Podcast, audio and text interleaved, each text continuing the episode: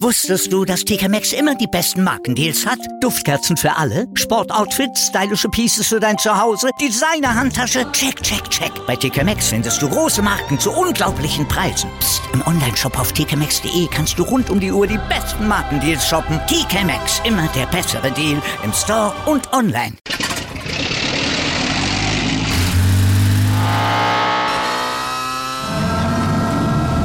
Von 0 auf 100. Aral feiert 100 Jahre mit über 100.000 Gewinnen. Zum Beispiel ein Jahr frei tanken. Jetzt ein Dankeschön, rubbellos zu jedem Einkauf. Alle Infos auf aral.de. Aral, alles super. Die komplette Welt des Sports. Wann und wo du willst. Schräglage. Der Talk zur Motorrad-WM mit Andreas Thies und den Experten von motorsporttotal.com auf meinsportpodcast.de. Regenchaos beim Comeback Grand Prix in Indonesien. Die Motorrad-WM ist nach 25 Jahren zurück auf dem Inselstaat, genauer gesagt in Mandalika, und bekommt da das volle Paket Indonesien zu spüren. Hitze, hohe Luftfeuchtigkeit und eine verkürzte Renndistanz aufgrund von plötzlichem Starkregen. Das zweite Saisonrennen hatte also einiges zu bieten, über das wir sprechen wollen. Wir, das sind Juliane Ziegengeist und Gerald Dierenbeck von motorsporttotal.com und meine Wenigkeit, ich bin Moritz Knorr und ihr hört Schräglage, den Talk zur Motorrad-WM auf meinsportpodcast.de in Kooperation mit Motorsport Total. Hallo ihr beiden. Hallo. Hallo, Servus. Erstmal die Frage an euch. Wie war für euch das Wochenende? Aufgrund der Zeitverschiebung ist das wahrscheinlich auch für euch immer sehr, sehr stressig.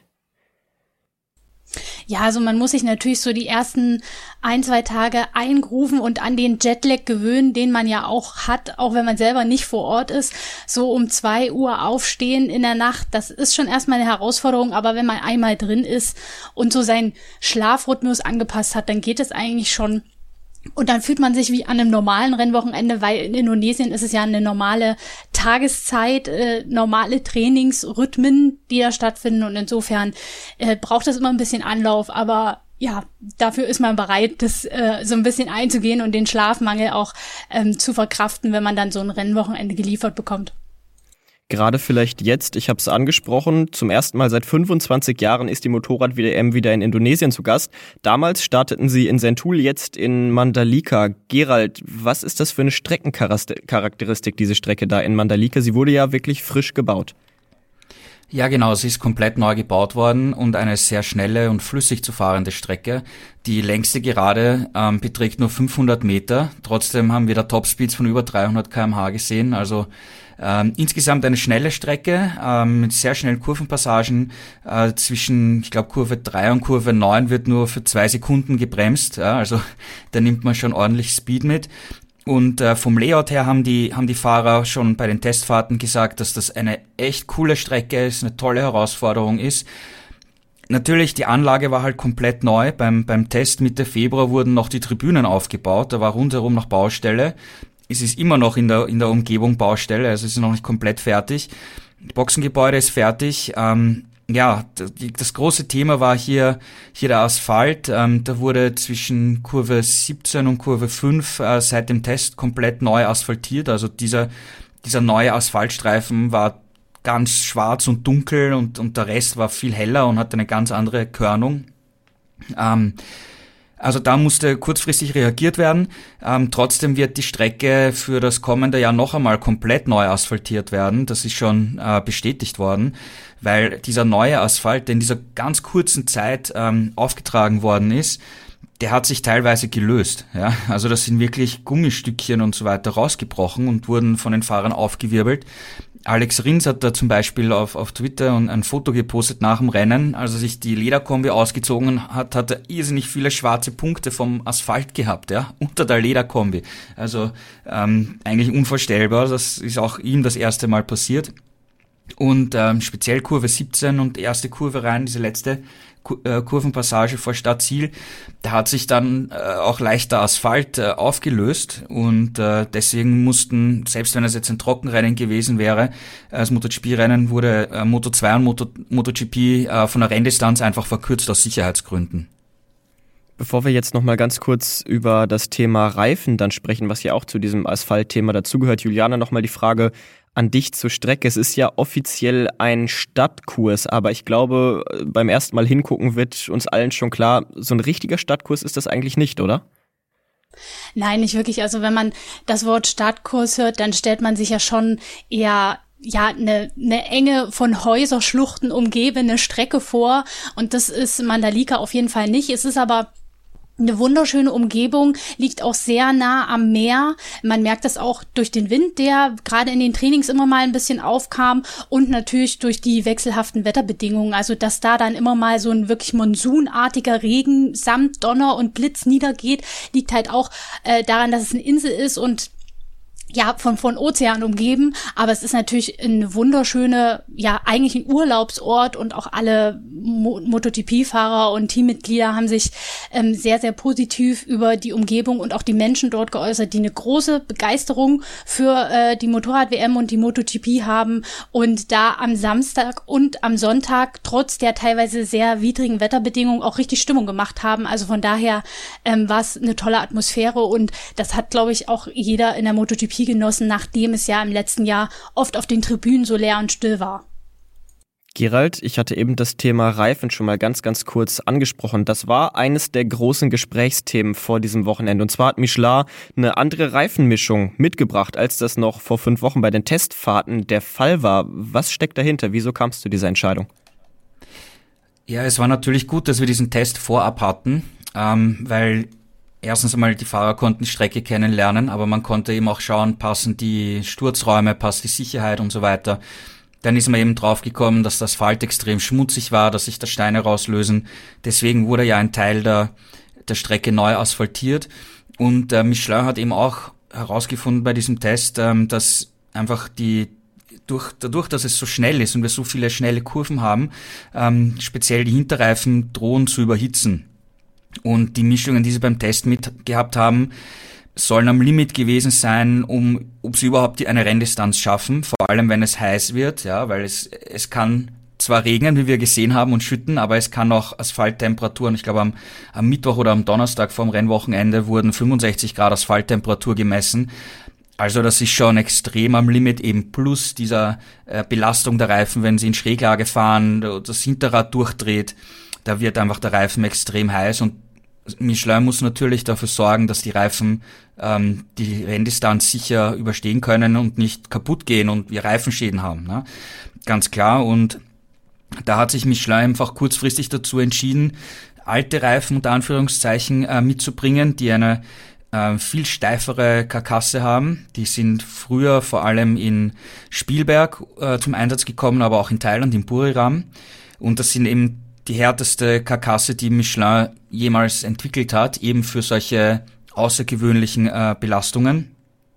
Und diese Reifen wurden aber seit mehr als zwei Jahren nicht mehr verwendet und die, die Teams hatten sich natürlich nicht nur beim Test, sondern jetzt auch insgesamt von der Entwicklung auf die neuen aktuellen Reifen natürlich ähm, eingeschossen und die Motorräder vom Setup her drauf optimiert. Und dann standen sie plötzlich eben vor komplett anderen Reifen. Und äh, manch, bei manchen Motorrädern war so nicht äh, dramatisch die Änderung, da konnten sie mit bisschen Setup ändern, das anpassen. Andere hatten größere Schwierigkeiten und hatten überhaupt keinen Grip und das war äh, Suzuki, aber vor allem auch Honda.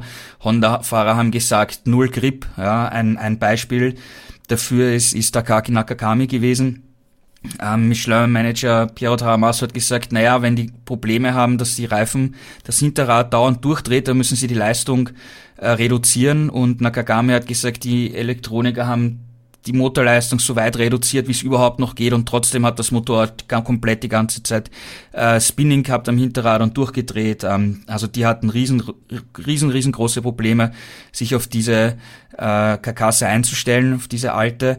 Ähm, ja, ich, ich, würde, ich würde sagen, Michelin hat wahrscheinlich das Richtige getan in der kurzen Zeit, weil wie gesagt, das ist ein Sicherheitsthema. Und dass es dann für Honda halt überhaupt nicht gepasst hat, das war auch Pech, Umstände, ja, würde ich so, würde ich so einschätzen. Paul Espargaro, der sprach danach im Interview sogar davon, dass er es extrem unfair fand, diese Entscheidung von Michelin, diese ja wirklich Reifen zu bringen. Du hast es gesagt, die schon einige Jahre nicht mehr gefahren worden sind. Juliane, ist es wirklich so eine unfaire Entscheidung, wie Espargaro da meint? Naja, ich weiß nicht wirklich, ob es unfair ist. Man kann es eigentlich nicht unfair nennen, weil ja die Grundvoraussetzungen trotzdem für alle die gleichen waren. Ähm, andere wie Ducati oder Yamaha sind mit den Reifen ja relativ gut zurechtgekommen, aber man ähm, muss natürlich die Entscheidung schon irgendwie hinterfragen, weil man fährt drei Tage Test in, in Mandalika mit den 2022er Reifen, mit denen Paul Espargaro super zurechtkam. Er hat ja in dem Test die Bestzeit aufgestellt. Äh, man sammelt Daten mit diesen Reifen, stimmt das Motorrad darauf ab und dann kommt man zum ersten Rennwochenende und muss eigentlich wieder bei Null anfangen.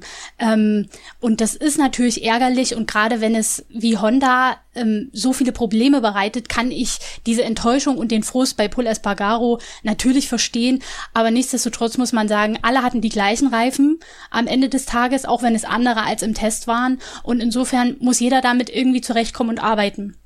Und das hat halt bei ein, einigen besser ge gepasst und bei anderen weniger gut. Ähm, aber dass es jetzt sich bei Honda so extrem niederschlägt und bei Marc Marquez dann eben auch in so äh, schwierigen und extremen Stürzen endet, ist natürlich bitter und ähm, ja, hat auch äh, Teammanager Alberto Putsch sichtlich mitgenommen, der äh, ja größere Sorgenfalten, Sorgenfalten denn je auf der Stirn hatte und nach diesem Highsider von Marc Marquez doch sehr, sehr besorgt klang. Du sprichst es gerade schon an, diesen sehr, sehr schweren Sturz von Marc Marquez im Warm-up. Der konnte dann auch gar nicht am Rennen teilnehmen, wurde nicht freigegeben aufgrund einer Gehirnerschütterung. Gerald, du hast es in deiner Kolumne auf Motorsport Total ja auch schon geschrieben. Es ist der nächste schwere Sturz von Marquez, definitiv nicht der erste. Müssen wir mittlerweile vielleicht nicht mehr nur von Pech sprechen, sondern davon, dass er einfach ein bisschen zu riskant fährt? Ja, also wie gesagt, ich, ich glaube, dass äh, Michelin einfach keine andere Wahl hatte, in, der, in dieser kurzen Zeit was anderes äh, zu bringen oder andere Reifen zu entwickeln. Wenn das Rennen jetzt im Herbst gewesen wäre, hätte man vielleicht mehr Zeit gehabt, um da eine andere Lösung zu finden. Und unterm Strich ist es eine sicherheitsrelevante Geschichte. Ähm, Honda hat da meiner Meinung nach einfach, einfach Pech. Und wenn wir jetzt auf die, auf die Gesamtsituation blicken, äh, Marquez ist viermal im Training gestürzt und eben dann im, im Warm-up, im Aufwärmtraining mit diesem echt heftigen Highsider, hat eine, sich eine Gehirnerschütterung zugezogen und durfte nicht starten. Hat auch, glaube ich, riesen, riesen Glück gehabt, dass er, dass ihm das Motorrad nicht äh, getroffen hat, wie es da durch die Luft geflogen ist. Also riesen, riesen Glück. Ähm, wie, wie, wie gesagt, du hast es angesprochen in meiner Kolumne, ich finde, man müsste hier das, das Gesamtbild ähm, einfach mal sehen. Auf der einen Seite, äh, wir wissen, dass die Honda konkurrenzfähig ist. Das neue Motorrad hat riesen, riesengroßes Potenzial. Sie waren beim Sepang-Test stark, sie waren beim Mandalika-Test stark, auch wenn das andere Reifen waren, aber das sind die Reifen, die wir in der restlichen Saison haben vom, vom Aufbau her bei den meisten Rennen. Sie waren in Katar stark beim ersten Rennen und ich bin mir sicher, dass diese Honda das Potenzial hat, dass äh, Marquez äh, um den WM-Titel kämpfen kann, dass Paul Espargaro Rennen gewinnen kann, endlich einmal seinen ersten Sieg feiern kann. Also ich sehe da wirklich großes Potenzial. Und wir haben einfach mit 21 Rennen den längsten Kalender in der Geschichte der Motorrad-WM. Ja. Jetzt sind sie eben da nach Indonesien gekommen und hatten einfach mit den Reifen Pech. Ja. Und ich finde, dass, dass Marc Marquez mit seiner gesamten Erfahrung eigentlich ähm, schlau genug sein müsste, sagen wir es mal so, ähm, zu sagen, okay, das ist jetzt ein schwieriges Wochenende, ähm, da müssen wir jetzt irgendwie durch und das Beste machen, ähm, nicht zu viel riskieren, weil es hat sich ja schon im Training angedeutet, dass er stürzt und dass alles sehr am Limit ist. Ähm, dass es aber da die beste Möglichkeit ist, einfach zu schauen, man kommt äh, ins Ziel, nimmt ein paar Punkte mit und ja, dann schauen wir nach vorn, das Jahr ist lang, wir haben Potenzial und dann schauen wir weiter, ja. Und er ist dann halt wieder ans Limit gegangen, sehr riskant gefahren und, und im Warm-up so einen Sturz hinzulegen, ist, ist äh, Pech, sicher auf der einen Seite auch, aber sicher auch etwas, etwas unnötig, so viel in einem Aufwärmtraining zu riskieren. Vor allem, wenn äh, die Wettervorhersage ja auch gesagt hat, dass es eventuell regnen könnte. Und bei Regen wären die Karten komplett neu gemischt. Ja, ich meine, wir müssen ja nur auf, auf Suzuki blicken, die hatten auch riesen, riesengroße Probleme. Juan Mir ist auf Startplatz 17 gestanden, haben dann die Regenchance genutzt und, und Suzuki hat die Plätze 5 und 6 äh, mitgenommen und, und haben da einfach die wichtigen Punkte gesammelt und aus einem aus einem schwierigen äh, Wochenende nochmal die, die Chance genutzt und was Zählbares draus gemacht. Und Marquez hat mit dem Risiko, dass er, dass er dann im schlussendlich im Warm-up genommen hat, äh, eben selbst vergeigt. Ja, und wenn du auch, auch aufs Gesamtbild blickst, ähm, die Leistungsdichte im Feld ist so extrem hoch. Ähm, es kann ein Fahrer an einem Rennwochenende gewinnen und wenn am nächsten nicht alles genau auf den Punkt passt, dann hat er Probleme überhaupt in die Top Ten zu kommen. Na, wenn du, wenn wir hier Fabio Quattro anschauen, der hat die Pole Position rausgeholt und im Trockenen wäre er sicher der Favorit auf den Sieg gewesen. Und vor zwei Wochen in Katar hat er es mit Ach und Krach geschafft, Neunter zu werden. Also so schnell ändert sich das und da hat er jetzt Honda einfach Pech. Ja, es war ein schwieriges Wochenende und, und da finde ich, müsste man als, als jemand wie ein Marc Marquez, der so viel Erfahrung hat, einfach sagen, okay, ich schaue einfach, dass ich das Beste rausmache, nicht zu viel riskiere, ein paar Punkte mitnehmen, ja, und, und nicht so ein Risiko einzugehen. Wir können ihm halt nur alles Gute wünschen, dass, dass er sich die, dass die Gehirnerschütterung halt bald äh, ausheilt und ihm wieder gut geht definitiv auch von dieser Stelle nochmal alles Gute an Marc Marquez. Gerald, nochmal ganz, ganz schnell die Frage an dich. Du hast dieses Potenzial der Honda angesprochen. Es scheint wirklich perfekt abgestimmt zu sein, dieses Bike auf die aktuellen Bedingungen, auf die aktuellen Reifen. Ist das vielleicht aber auch irgendwo ein Risiko, wenn man sich ja so abhängig macht und dann merkt an diesem Wochenende, okay, jetzt ist irgendwie eine kleine Komponente anders und jetzt äh, haben wir irgendwie gar keine Chance mehr. Ist das ein Risiko oder glaubst du, dass es eben aufgrund dieser besonderen Umstände jetzt an diesem Wochenende war mit den, mit den alten Reifen? Das, das war sicher aufgrund dieser besonderen Umstände mit den alten Reifen, weil vom, wenn sie jetzt rein theoretisch die gleichen Reifen wie im Test gehabt hätten, da hat Honda äh, Potenzial gehabt und hätten sicher zur Spitzengruppe gehört, ja. Aber das ist ein, ein Faktor gewesen, den, den Honda nicht beeinflussen kann und ich finde eben, wenn du wenn du siehst, okay, wir haben hier ein, ein Problem, das liegt nicht in unseren Händen, dann sollte man einfach versuchen, das Wochenende so gut wie möglich über die Bühne zu bringen, ein paar Punkte mitnehmen und nicht jetzt auf Biegen und Brechen irgendetwas Unmögliches zu versuchen. Ja? Also ich glaube schon, dass man da äh, Marc Marquez ein bisschen dafür kritisieren kann. Und prinzipiell gesehen, die Honda hatte in den vergangenen beiden Jahren Schwierigkeiten gehabt äh, mit dem Grip am Hinterrad. Und sie haben extrem viel ähm, untersucht, Daten gesammelt und eben dieses neue Motorrad entwickelt, um genau dieses Problem mit den aktuellen Reifen zu lösen. Das heißt, ich bin mir sicher, wenn wir nach Argentinien kommen und es wieder die aktuelle Reifengeneration gibt, dann wird Honda konkurrenzfähig sein ja, und, und, und vorne bei der Musik dabei sein. Wusstest du, dass TK Maxx immer die besten Markendeals hat? Duftkerzen für alle, Sportoutfits, stylische Pieces für dein Zuhause, Designer-Handtasche, check, check, check. Bei TK Maxx findest du große Marken zu unglaublichen Preisen. Psst. im Onlineshop auf tkmaxx.de kannst du rund um die Uhr die besten Markendeals shoppen. TK Maxx, immer der bessere Deal im Store und online. Wieder live von ihrem Toyota-Partner mit diesem Leasing-Auftakt. Der neue Toyota Jahreshybrid. Ab 179 Euro im Monat. Ohne Anzahlung. Seine Sicherheitsassistenten laufen mit. Und ja, ab ins Netz mit voller Konnektivität. Auch am Start die Toyota Team Deutschland Sondermodelle. Ohne Anzahlung geht's in die nächste Runde. Jetzt los sprinten zu Ihrem Toyota-Partner. Dann lasst uns jetzt mal so ein bisschen über den Rennverlauf sprechen. Ihr hattet ja eben schon angesprochen, dass es durchaus dieses Potenzial gab, dass es einen Regenrennen gibt. Das wurde es dann auch, sogar ein bisschen mehr als nur ein einfaches Regenrennen. Der Start wurde verschoben, 14.15 Uhr ging, ging der schwere Regen los mit Blitz und Donner. 15 Uhr war der Rennstart eigentlich geplant, also Ortszeit in äh, Indonesien. Er wurde dann verschoben auf 16 Uhr Ortszeit. Juliane, es hat trotzdem mit Oliveira und KTM ein Team und ein Fahrer gewonnen, die gar keine Probleme mit diesen Bedingungen hatten. Es war ein sehr, sehr souveräner Sieg, oder? Auf jeden Fall und für mich in der Form ehrlich gesagt überraschend, weil ich Oliveira jetzt im Regen nicht so souverän und dominant erwartet hätte. Wenn KTM, dann hätte ich da eher mit Brad Binder gerechnet, ähm, der aber technische Probleme hatte und schon am Anfang relativ weit zurückgefallen ist. Aber Oliveira hat von Startplatz 7 gleich von Anfang an Boden gut machen können, ähm, sich in den Top 3 festgesetzt, lag dann erst hinter Miller und einmal an ihm vorbei, konnte er dann tatsächlich auch früh eine Lücke aufreißen und war am Ende dann uneinholbar, hat den Vorsprung äh, verwalten können, selbst als Quadrao am Ende dann nochmal aufgekommen ist. Und das war wirklich eine super Vorstellung und auch wieder ein Lebenszeichen von Oliveira, der ja ja in der letzten Saisonhälfte 2021 ähm, Probleme hatte. Seit dieser Handgelenksverletzung in Spielberg konnte er nicht mehr wirklich ähm, ja vorne mitspielen und auch in Katar ist er gestürzt, hat einen Nuller geschrieben und da dachte man schon so, oh je, wenn sich da jetzt wieder so eine Abwärtsspirale entwickelt, ähm, wäre das bitter schade, weil KTM ja wirklich große Fortschritte gemacht hat. Bert Binder stand in Katar auf dem Podest.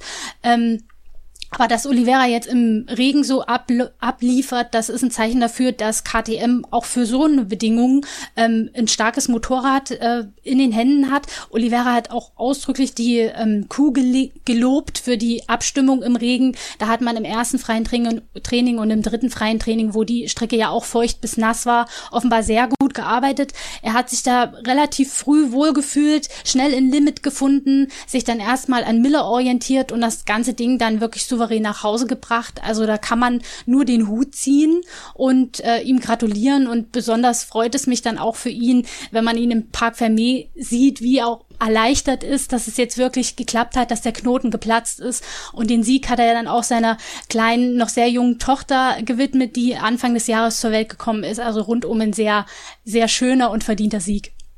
Für KTM war es ja letztes Jahr wirklich eine schwere Saison. Jetzt hast du es angesprochen, Juliane im ersten Rennen in Katar mit Binder auf dem Podium und jetzt im zweiten Rennen der Sieg von Oliveira. Juliane, ist der Trend wirklich aktuell Friend und glaubst du, dass das KTM wirklich äh, dieses Level halten kann? Ich denke schon, also sowohl Binder als auch Oliveira sind mit dem Motorrad sehr zufrieden. Ähm, Oliveira hat auch hier im Trocknen eine deutliche bessere Pace an den Tag gelegt als äh, noch in Katar und Binder hatte jetzt im Regen einfach Pech. Bei dem hat das äh, Rear Height Device nicht richtig funktioniert und da war das ganze Rennen über gehandicapt. Deswegen ist es eigentlich ihm hoch anzurechnen, dass er noch in die Top 10 gefahren ist. Ähm, ja, und mit beiden äh, KTMs in den Top 10, das ist immer so das Minimalziel für das Team und dass man jetzt um Podestplätze und um ja Siege auf einem relativ konstanten Niveau mitkämpfen kann. Das deutet sich an. Wir werden natürlich ein bisschen abwarten müssen. Äh, jetzt war das mit den Reifen eben ein großes Thema an diesem Wochenende. Das hat andere Hersteller gehandicapt. Wenn wir wieder in das normalere Kräfteverhältnis zurückkommen mit den gewöhnlichen Reifen wird man sehen, wie sich das Ganze ordnet, auch dann äh, mit dem Europastart. Ähm, ja, die nächsten zwei Rennen sind ja noch quasi übersehen mit Argentinien und Austin. Ähm, das muss man immer noch so ein bisschen ausklammern. Aber wenn es dann in Europa losgeht und wir so das wirklich wahre, echte Kräfteverhältnis sehen, denke ich schon, dass da KTM auch eine Chance hat, konstant vorne mitzuspielen. Jetzt führen sie im Moment die Teamwertung und die Herstellerwertung an, überhaupt zum ersten Mal in der Herstellerwertung ganz vorne. Also das ist auf jeden Fall schon mal ein Fingerzeig gegenüber der Konkurrenz. Ein weiterer Fahrer, der sehr, sehr glücklich war mit dem Rennen, das war Fabio Quadraro. Der ist nämlich auf dem Podium gelandet, sein erster Podestplatz überhaupt im Regen. Er stand außerdem zum ersten Mal seit Katalonien 2021 auf der Pole wieder. Gerald, war es wirklich ein rundum gelungenes Wochenende für Quadraro? Also ich glaube, man muss zweigeteilt sehen, ja, weil auf der einen Seite, wir hatten ja ähm, nach Katar gesagt auch, ja, Yamaha steht vor einer schwierigen Saison, weil sie eben ähm, nicht die erwarteten Fortschritte gemacht haben, vor allem bei, bei, bei der Motorleistung. Und hier natürlich die, die Streckencharakteristik ist der Yamaha natürlich entgegengekommen. Also sehr schnell, sehr flüssig zu fahren, kurze Gerade. Ähm, da waren sie nicht so im Nachteil und Quattro hat das einfach umgesetzt. Ja, im Training war er stark, wieder Pole Position nach, ich meine, in der ganzen zweiten Saisonhälfte hatte er keine.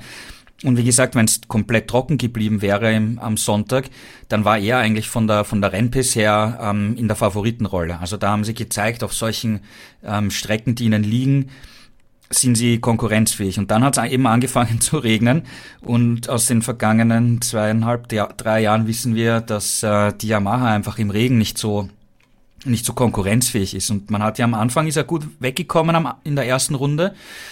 Dann hat er einfach Boden verloren und dann in der Schlussphase hat er wieder aufgeholt.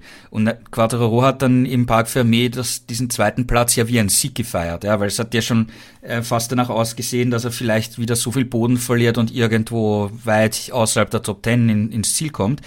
Dem war eben nicht so. Und die entscheidende Frage ist natürlich, hat Yamaha die Probleme im, im Regen gelöst? Ja?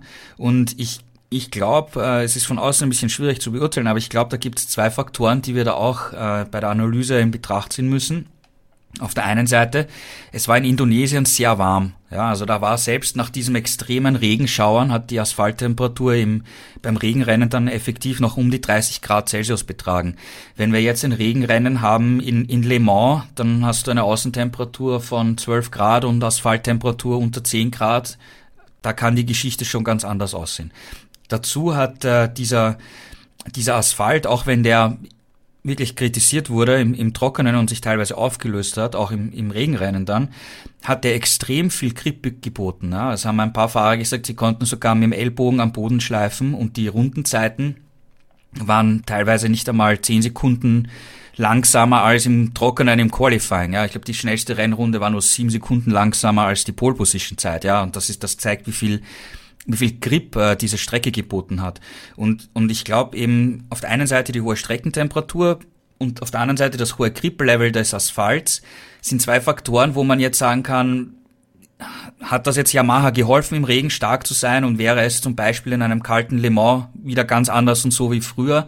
Ich finde, wir können da noch nicht genau das Urteil darüber fällen, ob Yamaha die Probleme im, im Regen gelöst hat, sondern müssen einfach mal ein, ein anderes Regenrennen abwarten, wenn es vor allem äh, kühler ist und du auf einer Strecke bist, die im Nassen nicht so viel Asphalt, äh, nicht so viel Grip bietet. Ein weiteres Team, das Probleme hat zu Beginn dieser Saison, das ist Ducati. Die haben wieder nur ein durchwachsenes Ergebnis erzielen können. Francesco Bagnaia, der war ja eigentlich der Fahrer der zweiten Saisonhälfte im letzten Jahr. Da hat man schon so ein bisschen drauf geschielt, ob er wirklich um die WM mitfahren kann. Danach sieht es aktuell nicht aus. Er wirkt sehr, sehr ratlos. Juliane, müssen wir uns Sorgen machen um den Italiener und um sein Team? Ein bisschen vielleicht schon, weil er klang jetzt auch wieder relativ ratlos und hat selber gesagt, ich habe viele Fragezeichen, ähm, nachdem er da im Rennen so gar nicht zurechtkam. Er hat schon nach dem Start ähm, viele Plätze verloren und äh, musste schon am ersten Bremspunkt äh, viele Fahrer vorbeilassen, ist dann auch im weiteren Rennverlauf einmal fast gestürzt, hat da auch wieder Position eingebüßt und dann gerade eben noch mal ein mageres WM-Pünktchen einfahren können. Er hat selber gesagt, er war die ganze Zeit mit dem äh, Vorderreifen am Limit und konnte da nicht viel ausrichten und es war dann mehr oder weniger so ein Überlebensrennen, das irgendwie noch ins Ziel zu bringen. Ähm, für ihn läuft es in dieser Saison noch gar nicht. Also es ist wirklich ein verpatzter Saisonstart. Und wenn er dann sieht, Sarko ist mit der ähm, GP22, also dem aktuellen Motorrad in der Lage, aufs Podest zu fahren, dann ist das natürlich umso bitterer. Aber man muss sagen, immerhin hat äh, es eine Ducati aufs Podest geschafft. Äh, Miller ist Vierter geworden. Er hat, war auch lange auf Podestkurs hat dann aber äh, zum Schluss so ein bisschen Probleme mit dem Hinterreifen bekommen. Also ähm, das Potenzial ist schon da, aber gerade bei Banyaya scheint es so, dass er das im Moment überhaupt nicht umsetzen kann. Ähm, ja, da müssen wir abwarten, wie sich das in den nächsten Rennen entwickelt. Aber da ist die Stimmung jetzt erst schon mal gedämpft, nachdem er ja in der Vorsaison doch als ziemlich aussichtsreicher Favorit auf Rennsiege und auch auf den Titel gegolten hat. Aber gut, das Blatt kann sich auch wieder wenden, wie es Gerald schon gesagt hat. Wir haben so eine lange Saison. Es kommen noch so viele verschiedene Strecken. Ähm, da ist noch alles drin, aber den Saisonstart hat man sich auf jeden Fall bei Banyaya und im Werksteam ganz anders vorgestellt. Die Stimmung war deutlich besser als bei Francesco Bagnaia bei Darren Binder. Wir erinnern uns, erinnern uns nochmal dran, letztes Jahr noch, ja noch in der Moto 3 gefahren, jetzt aufgestiegen direkt in die Moto GP und wir müssen fast schon sagen, sensationell in den Punkten gelandet. Gerald, gibt's irgendwas, was diese Leistung schmälern kann von Darren Binder? Nein, also ich finde, er war auch einer der Männer des Rennens, die sich da richtig toll in Szene gesetzt haben. Du hast es angesprochen, er ist direkt von der Moto 3 aufgestiegen in die MotoGP, hat natürlich äh, Erfahrungsnachteil. In Katar ist er zum ersten Mal ein Rennen gefahren, zum ersten Mal mit anderen um Positionen gekämpft. Und jetzt äh, steht er hier in Mandalika vor so einem Regenrennen, ähm, das er auch noch nie in dieser Intensität hatte, diesen, diesen Regen. Und die Yamaha ist natürlich vom Handling her ein gutes Motorrad. Er ist halt nicht auf dem Niveau gefahren wie ein Quattro, muss man natürlich auch äh, festhalten. Ich meine, er ist eine halbe, halbe Minute nach Quattro erst ins Ziel gekommen, also da ist er nicht auf dem Level gewesen. Aber ich meine, der hat als Rookie, ohne Erfahrung im Regen zu haben, da richtig gegen große Namen gekämpft, ähm, sich super in Szene gesetzt hätte diese Verfolgergruppe eventuell sogar anführen können über die Ziellinie, bis da noch nur zu einer kleinen Berührung mit seinem Bruder Brad gekommen ist. Aber insgesamt gesehen, ähm, ja, Aleix Espargaro ist da noch vorbeigekommen, äh, dann auch noch. Aber insgesamt dieser, dieser zehnte Platz, also das war schon ein gewaltiges Ausrufezeichen, finde ich, weil er eben jemand war, den wir kritisiert haben, da nehme ich mich auch nicht aus, ja, also äh, dass, dass der im Regen so eine Leistung zeigen kann, hätte ich wirklich nicht erwartet. Das war richtig, da kann man ihm nur dafür gratulieren. Und auch wenn wir uns anschauen, wo die anderen Rookies ins Ziel gekommen sind, na, da hat keiner einen WM-Punkt gesammelt. Ähm, Rolf Fernandez 17. Marco Bezzecchi 20. Remy Gardner als Moto2-Weltmeister 21. und letzter. Die haben einen riesen Rückstand gehabt und waren in ihrem ersten MotoGP-Regenrennen bei weitem nicht auf dem Level wie ein, wie ein Darren Binder. Also einer der, der Überraschungen und der positiven Überraschungen des Rennens. Ähm, ja, kann man ihm nur gratulieren. Hat er die, die Chance vollkommen überraschend äh, super genutzt und sich positiv in Szene gesetzt, ja. Ich fand es vor allen Dingen sehr, sehr faszinierend, dieses Duell. Du hast es angesprochen mit seinem Bruder, dass er da auch einfach nicht zurücksteckt, sondern dagegen hält. Das fand ich auch äh, deutlich, deutlich oder beziehungsweise ich fand es äh, sehr, sehr überzeugend. Das spricht ja auch für ihn, Juliane. Die Bilder, die waren wirklich sehr, sehr cool da, das, dieses Duell mit Brad Binder, richtig? Ja, ich meine, wenn man so ein Bruderduell sieht, das hat natürlich immer eine ganz besondere Brisanz, kann man nicht anders sagen. Und wie er sich dann auch so ein bisschen zur Seite gedreht hat, als, als Binder da in die Kurve reingestochen ist und es zum Kontakt kam und er so, sie fahren ja im Regen mit klaren Visieren und er so rübergeschaut hat im Augenwinkel, das waren schon grandiose Bilder. Ähm, man hat ihn auch im Nachhinein darauf angesprochen und er meinte nur, ja, wir haben uns kurz nach dem Rennen unterhalten und ähm, Brad hat mir gratuliert, hat gesagt, gut gemacht und hat dann äh, gleich gemeint, er hatte ja Probleme mit seinem Müheheit-Device und ich meinte nur so, naja, also du hast mich so oder so geschlagen, also beschwer dich jetzt nicht so im Witz, ne? Aber ähm, Brad Binder war auch selber, glaube ich, ziemlich überrascht, äh, auf seinen Bruder zu treffen, der da im Regen, wie er ja schon gerade eben gesagt hat, wirklich eine astreine Leistung geliefert hat. Und ich glaube, er hat einfach wirklich die Chance gesehen, er hat sich auf den Regenreifen bei den Gripverhältnissen von Anfang an sehr wohl gefühlt und hatte die Pace, hatte den Rhythmus, um da mit Namen wie Binder, wie Bastianini, wie Aleix Espargaro zu kämpfen. Und das muss man, den Schneid muss man in seinem zweiten MotoGP-Rennen bei diesen Bedingungen auch erstmal haben. Und gerade weil ihm ja auch so der Ruf vorauseilt, dass er gerne stürzt, dass er zu aggressiv fährt, dass er das Motorrad überfährt und andere von der Strecke fegt, ähm, hat er das diesmal, glaube ich, sehr bedacht und, und äh, gut, aber auch hart gemacht und äh, ja, ist mit dem zehnten Platz belohnt worden. Also wirklich ein Fingerzeig, führt jetzt auch die äh, Rookie-Wertung an, konnte ja mit Platz zehn wirklich gut punkten. Wird spannend zu sehen sein, wie er den Schwung mitnimmt, aber er hat selber gesagt, in Argentinien, da fangen wir wieder bei Null an. Das ist wieder eine komplett neue Strecke für mich mit dem MotoGP-Motorrad. Und da komme ich auf den Boden der Tatsachen zurück, aber jetzt genieße ich erstmal den Moment. Und der sei ihm auch gegönnt aber sowas von definitiv ein grandioses Rennen von Darren Binder. Ein Thema, über das wir definitiv noch sprechen müssen, ist das Ratai-Device, das Ratai-System. Gerald, irgendwie gibt es da jetzt die Frage, wird's verboten? Was steckt da genau dahinter? Ja, Ducati hatte über den Winter das System weiterentwickelt und ist in Katar eben mit einer Lösung aufgekreuzt, dass sie, dass die Fahrer während der Fahrt auch die Vordergabel stauchen ähm, können, weil bisher war es ja so, dass sie die Vordergabel nur für den Start ähm, gestaucht haben, um den Schwerpunkt zu senken, um, um ähm, ja, bessere Beschleunigung zu haben, zusätzlich zum, zum hinteren Dämpfer, den man auch stauchen kann. Im Vorjahr konnte man, also im Prinzip alle Hersteller haben das jetzt weiterentwickelt, dass du auch die das Heck stauchen kannst. Und Ducati ist jetzt eben einen Schritt weitergegangen, dass man während der Fahrt auch vorne ähm, die, den, den Dämpfer stauchen kann für mehr Traktion und Tops, äh, mehr Traktion am Kurvenausgang und dann im Endeffekt mehr Topspeed auf der, auf der Zielgeraden. Und ähm, da gab es in Katar schon große Diskussionen darüber, weil die anderen fünf Hersteller sind dagegen und, und sprechen sich für ein Verbot aus. Ducati will natürlich die eigene Technologie nicht verbieten lassen. Trotzdem haben wir gesehen, dass in Katar alle neuen GP22 beim Start extreme Probleme hatten.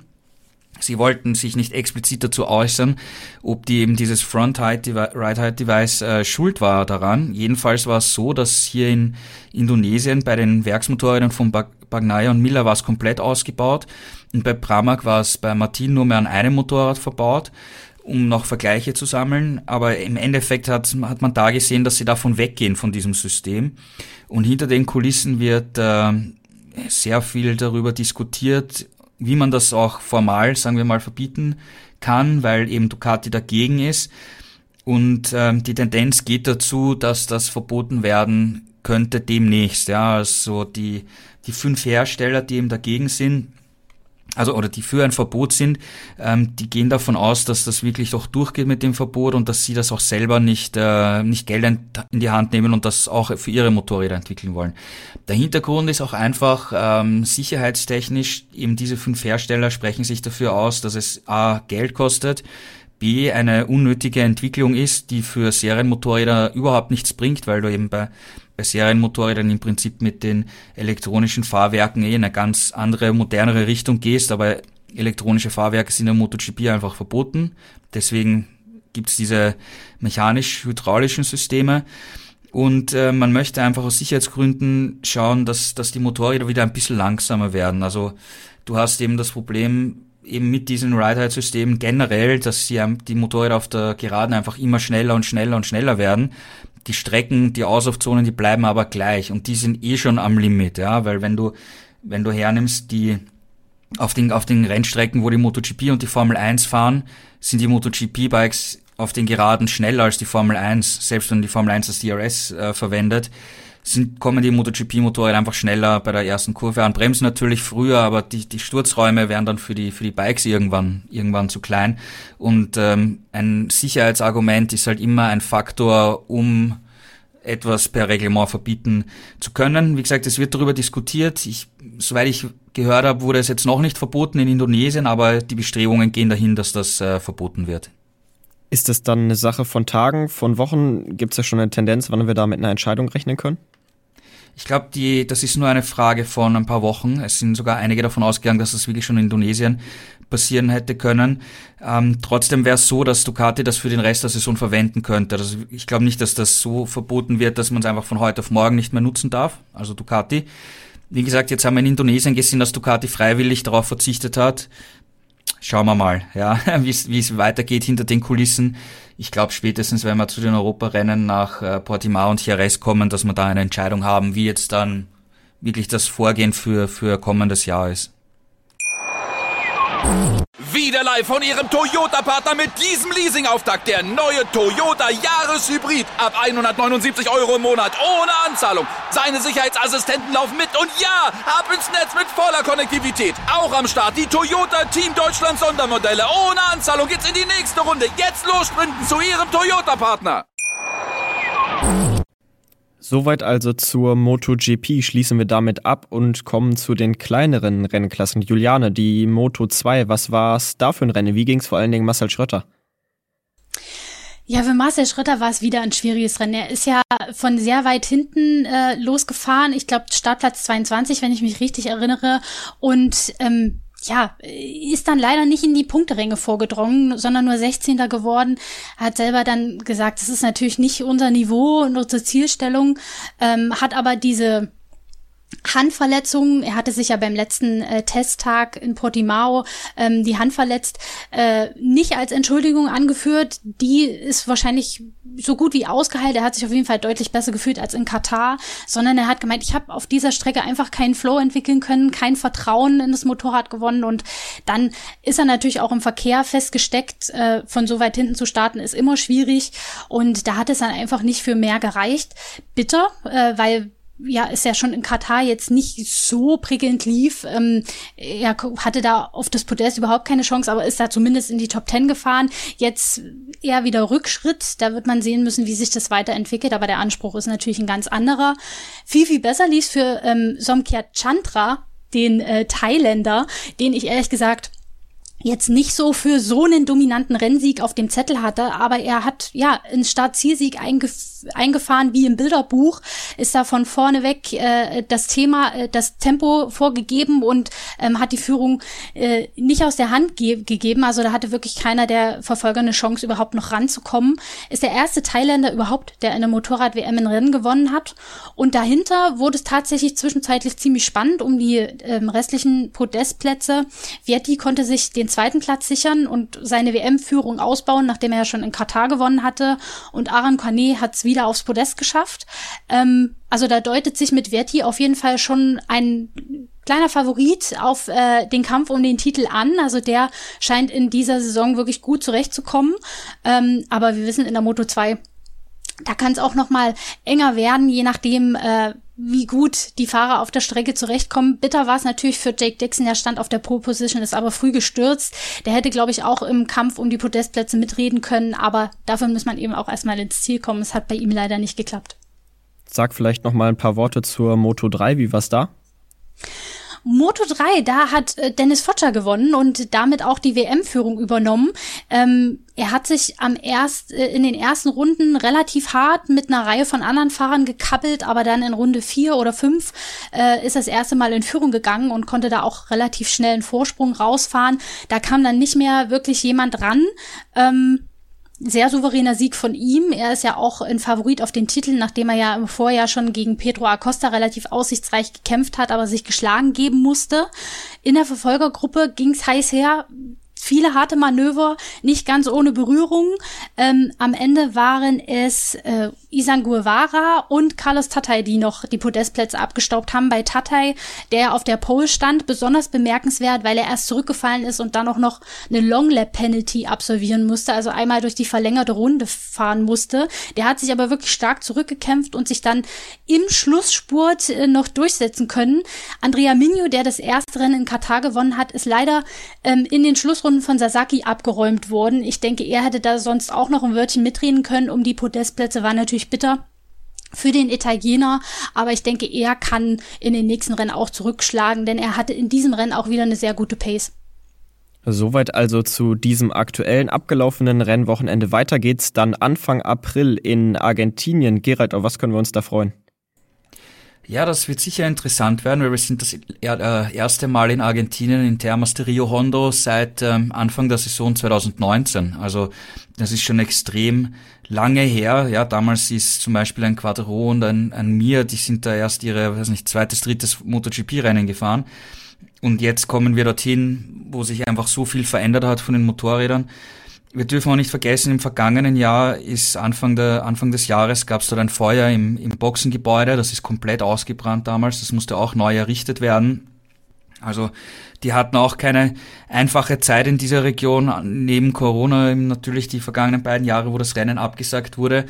Also ich bin gespannt, wie es wie es diesmal wird, weil eben wir waren so lange nicht dort äh, und und wenn man so lange nicht dort war, dann fühlt sich das auch natürlich wieder wie ein bisschen wie ein komplett neues Rennen an. Also ähm, wird, wird interessant, wird, wird auf jeden Fall interessant. Ähm, vielleicht können wir dort auch schon ein bisschen einen weiteren Trend ablesen, welche Motorräder wirklich stark sind. Kann Honda das Potenzial bestätigen zum Beispiel. Ähm, Suzuki hat auch Potenzial, das sie noch nicht ganz ausschöpfen können. Kann KTM ähm, dort auch wieder aufs Podest fahren und die, die WM-Führer in der Konstrukteurs-WM zum Beispiel verteidigen. Also wird auf jeden Fall wieder ein, ein sehr interessantes Wochenende werden. Und alle Infos bekommt ihr dann natürlich hier bei Schräglage, dem Talk zur Motorrad-WM auf meinsportpodcast.de in Kooperation mit den Kollegen von motorsporttotal.com. Für heute soll es das gewesen sein. Ich danke euch fürs Zuhören. Macht's gut, bis zum nächsten Mal und ciao. Wie viele Kaffees waren es heute schon? Kaffee spielt im Leben vieler eine sehr große Rolle. Und das nicht nur zu Hause oder im Café, sondern auch am Arbeitsplatz. Dafür gibt es Lavazza Professional. Kaffee am Arbeitsplatz, der genauso lecker schmeckt wie in eurem Lieblingscafé. Die perfekte Kaffeelösung für jede Art von Unternehmen. Klein, mittel, groß. Ihr habt auf jeden Fall einen Kaffee, der schmeckt. Die richtige Motivation für eure Arbeitstage. Alle Infos zu Lavazza Professional findet ihr auf lavazzapro.de mit allen Kaffeelösungen für euer Büro.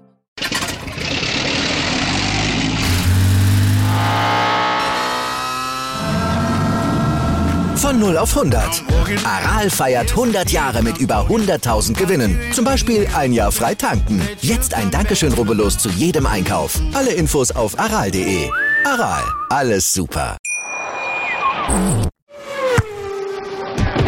Die komplette Welt des Sports. Wann und wo du willst. Schräglage. Der Talk zur Motorrad-WM mit Andreas Thies und den Experten von motorsporttotal.com auf meinsportpodcast.de.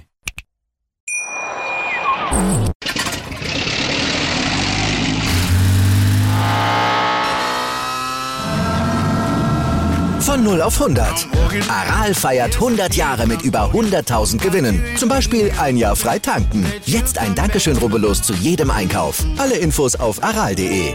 Aral, alles super. Ich habe mich natürlich schockverliebt, weil die war wirklich ganz, ganz klein. So begann die Mensch-Hund-Beziehung zwischen Christina und Tierschutzhund Frieda. Und wie es danach, nach dem ersten Moment der Verliebtheit, so weiterging und welche Klippen es danach zu umschiffen galt, das hört ihr in der neuen Ausgabe von Iswas Dog, dem Podcast für harmonische Mensch-Hund-Beziehungen. Iswas Dog? Mit Malte Asmus. Überall, wo es Podcasts gibt.